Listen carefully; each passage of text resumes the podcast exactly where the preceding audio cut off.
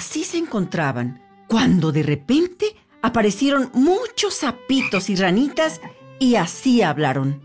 Honorables ancianos, nosotros iremos por el Señor de la lluvia. Por favor, déjenos ir.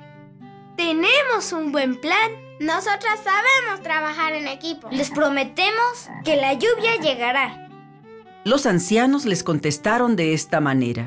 Son muy pequeños.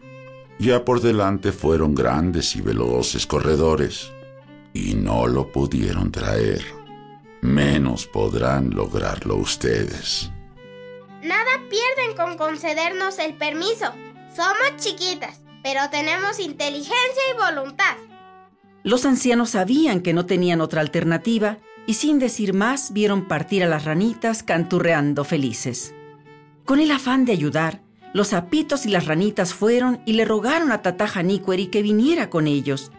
Tata Janiqueri, Tata Janiqueri, Tata Janiqueri, acompáñanos. Tata Janiqueri, ven con nosotros.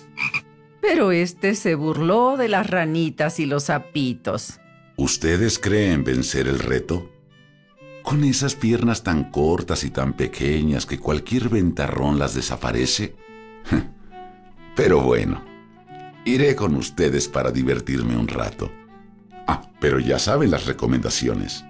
Si las alcanzo, me regreso. Los sapitos y las ranitas con anterioridad habían elaborado su plan para que Tata Haniqueri no los encontrara, acordando distribuirse a lo largo del camino. Yo me esconderé debajo de esa piedra. Mira, yo en aquel hoyo. Yo voy a ese tronco de árbol. Acá hay un buen lugar. Seguro que no nos encontrará. Ahora a cantar con fuerza. Sí, cantemos con fuerza. Y después a correr. Y a brincar. Y a brincar. Entonces los animalitos empezaron a saltar de alegría. Unos chiflaban y otros cantaban.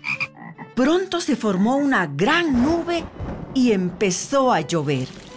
También a escucharse por todo el camino el canto de los sapitos y ranitas sin que Tataja Niqueri lograra alcanzarlos.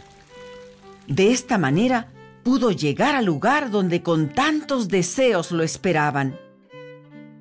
Muchos se alegraron los ancianos por la llegada de la lluvia.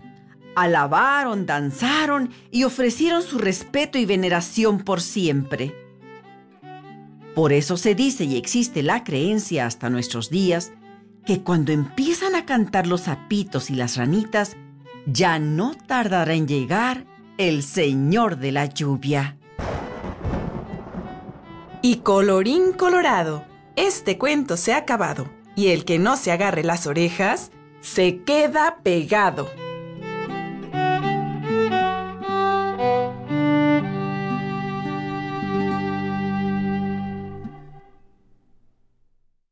Érase que se era, en tiempos de los abuelos de mis abuelos, que este mito apareció por primera vez en las tierras de Michoacán.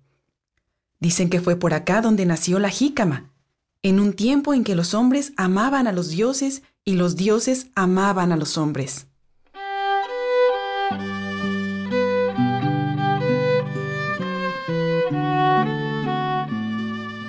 Así pasó que hubo un noviazgo muy bonito y también un casamiento sonado.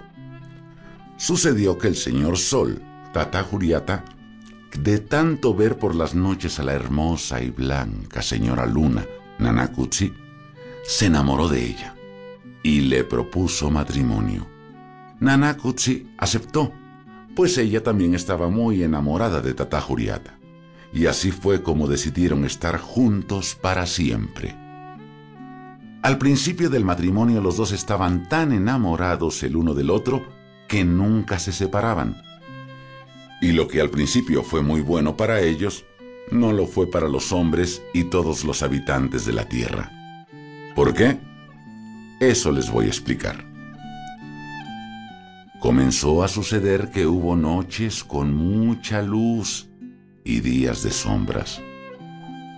Así, Nadie sabía a qué hora había que despertarse o acostarse, o cuándo había que labrar la tierra, o cuándo iba a salir el sol. Desesperados por este amor que no entendían, los hombres tuvieron que llamar en su auxilio.